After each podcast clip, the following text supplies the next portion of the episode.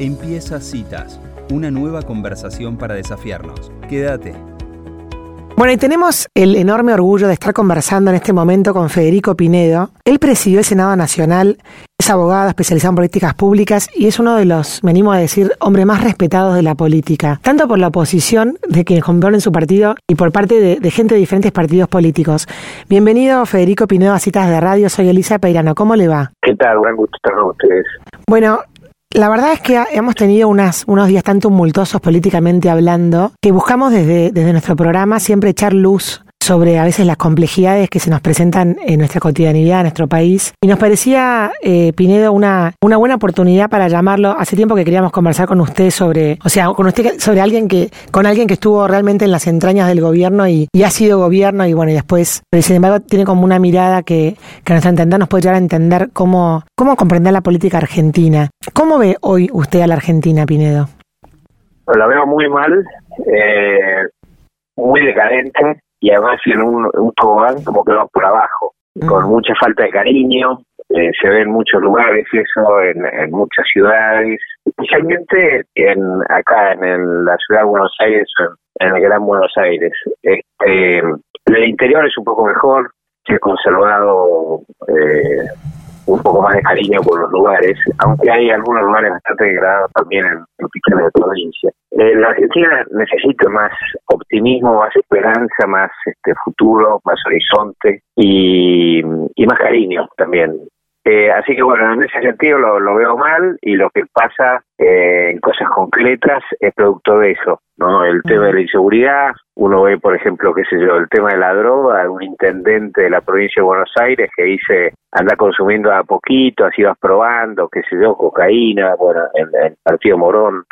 Entonces vos decís, bueno, eh, eh, es, esa, esa es una cosa como de destrucción paulatina de capital social, de tejido social, de relaciones, de construcción, de futuro también. Entonces, bueno, el tema de inseguridad es en buena medida producto de eso, Mm. eh, el tema económico en buena medida es producto de eso, este, y de los excesos de algunos dirigentes políticos que, que se dedican a, a tratar de, tener jueces adictos en lugar de dedicarse a, a proteger a la población de la inflación o de la inseguridad. Así que lo veo veo mal la Argentina, pero pero es un enorme país, realmente es un enorme país. Este, si lo comparas con cualquier otro país, eh, casi con cualquier otro país, te das cuenta de la superioridad que tiene el nuestro en, en, en, te- en territorio este, y tenemos que cuidar que siga siendo en gente, en calidad, en, capacitación. Este, así que eso es lo que veo, ¿no? En general. Después, si querés, hablamos de cada problema en concreto. La verdad, Pinedo, que arrancó por, digamos, por lo más preocupante y que justo lo más reciente. Eh, le contamos a la audiencia, si no se había enterado, que la municipalidad de Morón empezó a repartir unos folletos eh, explicando cómo es la mejor manera de drogarse, ¿no? ¿Esto es parte de un plan, eh, de un plan maquiavélico nacional o es un intendente que se cortó solo, digamos, a, a hacer demagogia y, a- y justamente a, digamos, a, a autorizar a los chicos que se droguen? ¿Cómo lo ve? O sea, porque en el fondo es como una, es como decir, bueno, ya que sucede, cuidémoslo, ¿no? Esa especie como de, de, de- de relativismo, de correrse el- del Estado. sí. Nos quieren vender ahora que eso es eh, eh, disminuir los, los daños, Claro. es para disminuir los daños. Pero en realidad es una perversidad, en Ah. realidad es una perversidad y probablemente un delito. Es decir, es eso es algo muy parecido a la complicidad que con, con, con el narcotráfico, que es eh, la complicidad es un delito en Claro, sí mismo. claro. Entonces, este, me parece una enorme perversidad y, y ningún intendente se puede meter con los chicos nuestros, la verdad. Este, así que, bueno, pero eh, ese es un reflejo de una mirada de la política, ¿no? Mm. de gente que cree que, con, que porque es elegido por sus vecinos para administrar lo que es común durante cuatro años, cree que puede hacer ese tipo de cosas. Este, creen que la política está por encima de todo y que ellos son los dueños de la política y entonces pueden hacer cualquier cosa. Y bueno, eso es una concepción perversa y horripilante y antidemocrática de la política y, y eh, bueno, me parece que hay que combatir contra eso. Pinedo, y, el- todo lo que está sucediendo con el Consejo de la Magistratura, que también ha, ha dejado a la luz, digamos, la, digamos, el intento del oficialismo por ir por la justicia. Digamos, usted que tiene tanta experiencia como abogado y que ha estado dentro del Congreso, ¿cómo lo ve? ¿Cómo cree que va a ser el desenlace? Por suerte la justicia eh, termina en un punto que es la Corte Suprema de Justicia. Y la Corte Suprema de Justicia que tenemos, eh, en algunas cosas uno puede estar más de acuerdo que en otras, con algún fallo de algún juez, pero son jueces, son jueces de la ley eh, y son imparciales, fallan de acuerdo con su criterio. Y eso es lo importante en un Estado de Derecho, que todos estén sometidos a la ley, que la Corte Suprema diga qué es lo que la ley dice y que los demás la cumplan, todos por igual, seas presidente, vicepresidente o, Juan, Juan Pedro de la calle. Este, así que me parece que los intentos de, de cooptar la justicia, de, de, copar la justicia, este, me parece que no que no van a prosperar al fin del día, ¿no? Ahora en el camino hacen mucho daño, mucho daño, porque la justicia no es de los políticos, la justicia es, es del pueblo, la justicia es lo que te garantiza que si un hijo tuyo tiene que ser juzgado por algo o si ha sido víctima de algo, los jueces van a ser imparciales y van a aplicar la ley, no importa quién seas vos, y la van a aplicar todos por igual. Eso es el Estado de Derecho, eso es la protección de la gente común frente a agresiones permanentes que recibimos. O sea que destruir eso es destruir la convivencia en paz. Te queda la ley del más fuerte, la ley de la selva, en la que todos perdemos, menos algunos tipos, por algunos mafiosos por un ratito, después lo matan también los mafiosos. Ah. Pero, pero bueno, digamos, eh, yo tengo una idea que no, que no es mía, es de un famoso pensador que se llama Max Weber, que hablaba de una idea muy sencilla que todos podríamos internalizar, que es se necesitan jueces de, la ley y no jueces del poder. Ah. Este, los, los jueces no son de los políticos o de los grandes empresarios o de los mafiosos o de los narcotraficantes. Los jueces son del pueblo y los que no lo son eh, hay, que apartarlos. Para eso está el Consejo de Magistratura en el orden nacional y cada provincia tiene su régimen para los jueces provinciales. Pero, pero es eso, jueces de la ley y no jueces del poder y que apliquen a todos la ley por igual. Pinedo, usted dijo recién que la justicia es del pueblo y hay otro concepto que creo que está medio en jaque, que se está un poco viendo con las manifestaciones que han habido del campo y, bueno, y lo que logra el fenómeno del libertario de mi ley con los jóvenes, que es que la libertad también es del pueblo, pero sin embargo, por, una, por un aspecto grande, claro, de cada uno exacto, ¿se siente como amenazada la libertad en la Argentina de hoy? ¿Usted comparte ese, ese juicio personal mío? Y eh, vos sentís que estás como a merced de algunos de algunos señores con poder.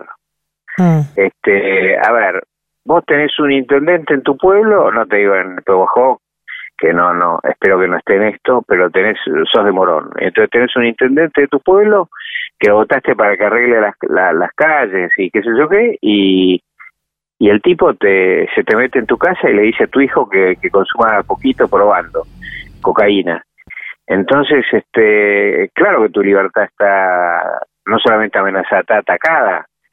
O, vos sos un tipo que, que trabaja y, cuando vas a agarrar el fruto de tu trabajo te dicen, bueno, no, pero vamos a inventar un impuesto nuevo. Y después vamos a inventar otro, y después vamos a inventar otro. Y entonces decís, pero oíme, eh, ¿cómo haces para que toda la sociedad argentina pueda progresar y trabajar? Si, si vos vas a hacer esto, eh, vos poderoso, quiero decir, vos eh, gobierno, eh, vos mayoría circunstancial en el Congreso, vas a hacer esta cosa. Este, por supuesto que está amenazada. En ese caso, tu libertad de trabajo, tu libertad de disponer tu, tu propiedad, que es, es la consecuencia de tu trabajo. Bueno, entonces, eh, por supuesto que está amenazada. Y, y eso hay, hay que defender la libertad porque es lo que nos hace humanos, la libertad.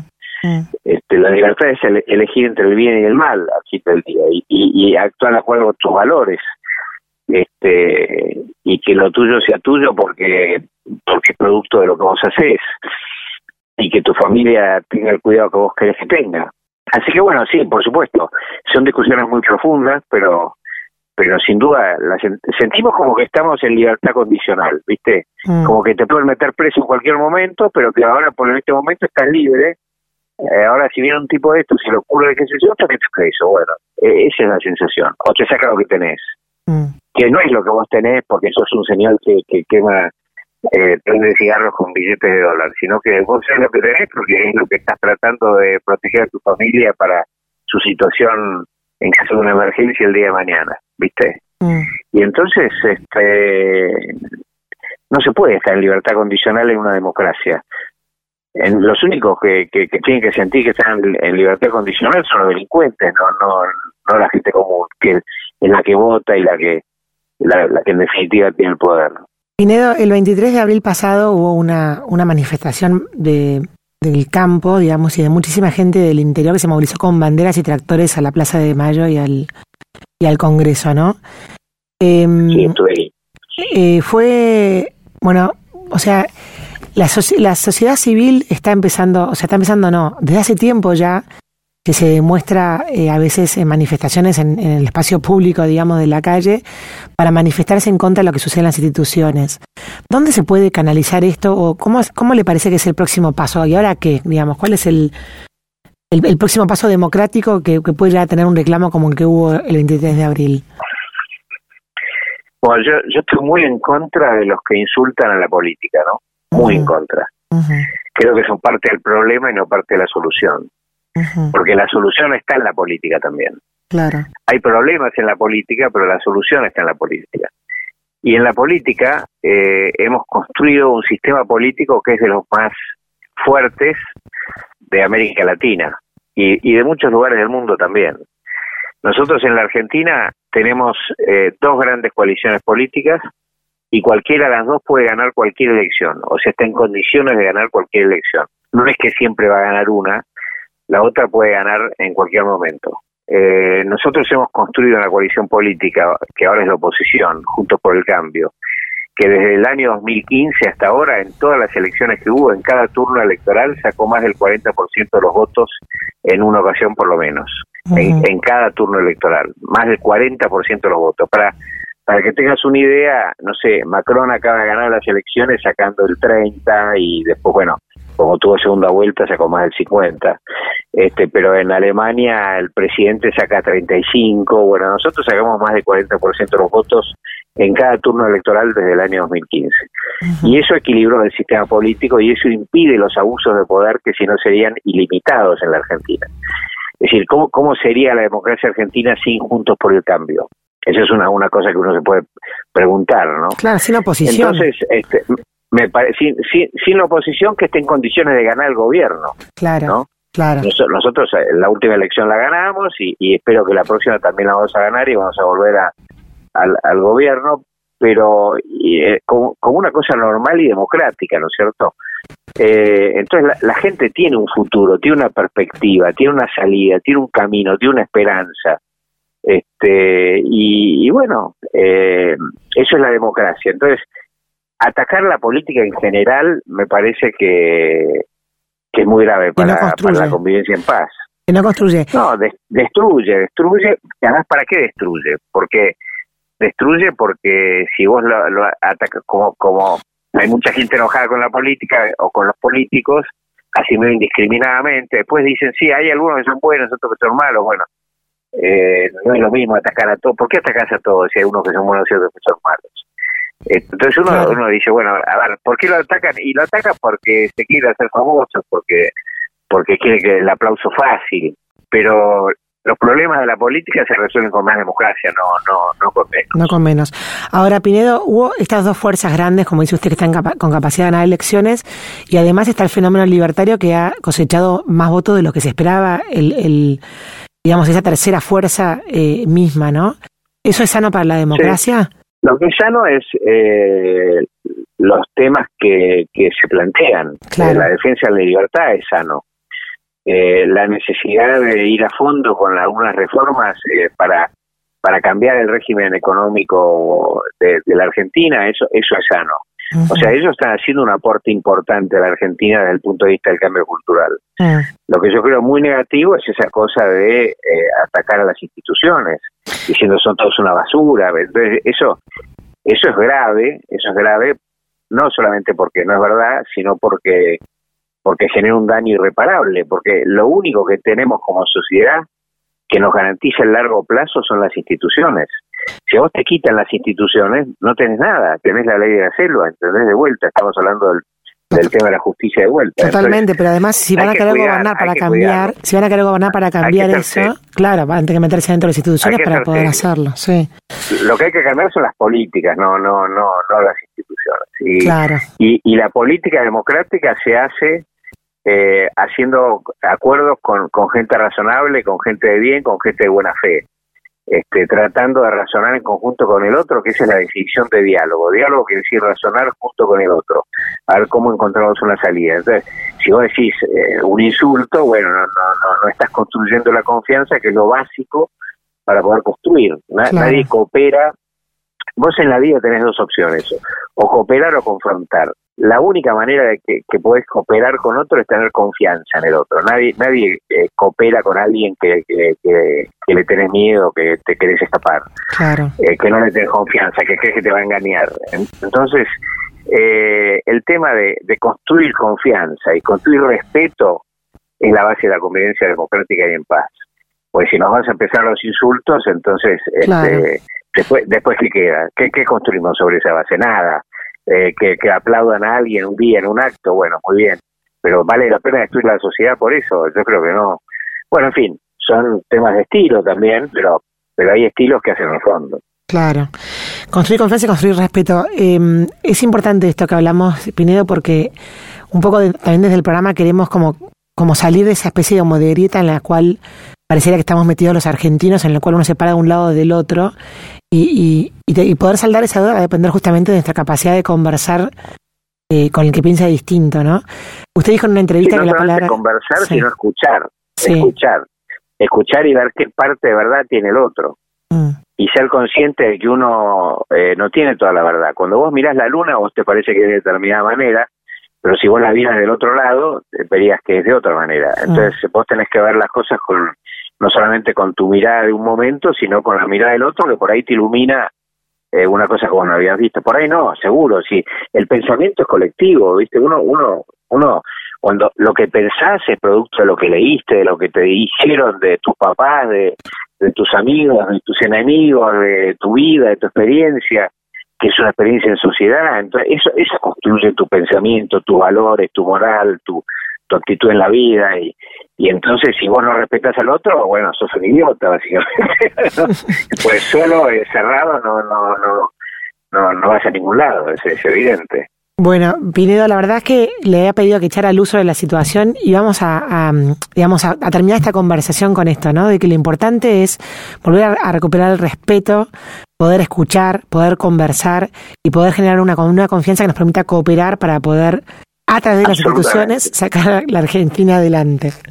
Absolutamente, absolutamente. Eso, es un comentario general para, para la vida, pero, pero en este momento hace falta más que nunca. Apliquémoslo para la política. Muchísimas gracias, Federico Pinedo, por estos minutos en el programa. Gracias a ustedes. Adiós. Bueno, y así pasaba este eh, ex senador nacional, abogado Federico Pinedo, un hombre muy respetado de la política argentina.